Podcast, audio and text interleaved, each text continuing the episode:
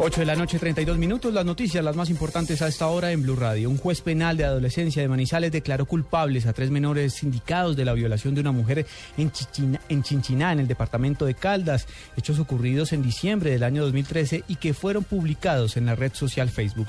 La noticia con José Fernando Berrío. El sentido de fallo condenatorio fue emitido en las últimas horas en contra de los tres adolescentes, quienes no solo habrían violado a una mujer a la que le dieron una sustancia para dormirla y luego accederla carnalmente, sino que además grabaron el hecho y lo publicaron en Facebook. Yasmín Gómez, defensora del pueblo de Caldas. Son culpables, ahora falta eh, la individualización de la pena, eh, saber qué tiempo es el que les van a dar eh, de condena. Digamos que si fuese un delito de mayores de edad, sería entre 12 y 20 años. Y como es de menores de edad, por aquello de la función resocializadora, la pena sería entre 12 y 8 años. A los tres menores inicialmente se les imputó el delito de acceso carnal violento en persona puesta en incapacidad de resistir y fueron cobijados con medida de aseguramiento. Sin embargo, quedaron libres en junio pasado por vencimiento de términos. En Manizales, José Fernando Berrío Becerra, Blue Radio.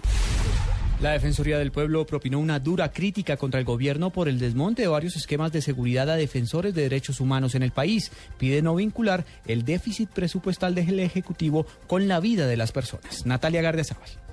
En medio de los asesinatos de dos líderes indígenas en el departamento del Chocó, el defensor del pueblo Jorge Armando Talora le solicitó al gobierno nacional no retirar los esquemas de seguridad a los líderes que estén bajo amenaza y en riesgo de muerte, teniendo en cuenta el déficit de la Unidad Nacional de Protección. No confundir la ausencia de presupuesto con el desmonte de la seguridad de personas que se encuentran amenazadas, porque eso sería permitir que las personas que tienen en riesgo su vida queden al desdén en esa zozobra de que a cualquier momento puedan ser víctimas de un atentado. Nosotros no podemos como Estado, sobre pretexto de ahorrar algunos dineros de presupuesto, permitir que atenten contra la vida de funcionarios o contra líderes de derechos humanos. Otalora aseguró además que si el gobierno decide retirar esquemas de protección a personas en riesgo, la Defensoría abogará por estas para que sus esquemas no sean retirados. Natalia Gardea al Blue Radio.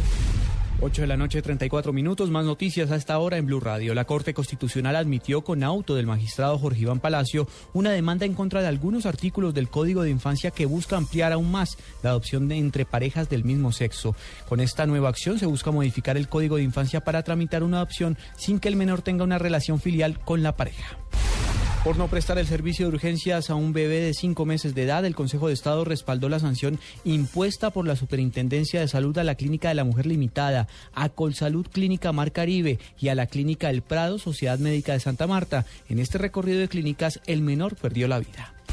Y lo más importante en el mundo a esta hora, Estados Unidos lanzó en Irak su primer ataque aéreo contra el grupo yihadista Estado Islámico al suroeste de Bagdad.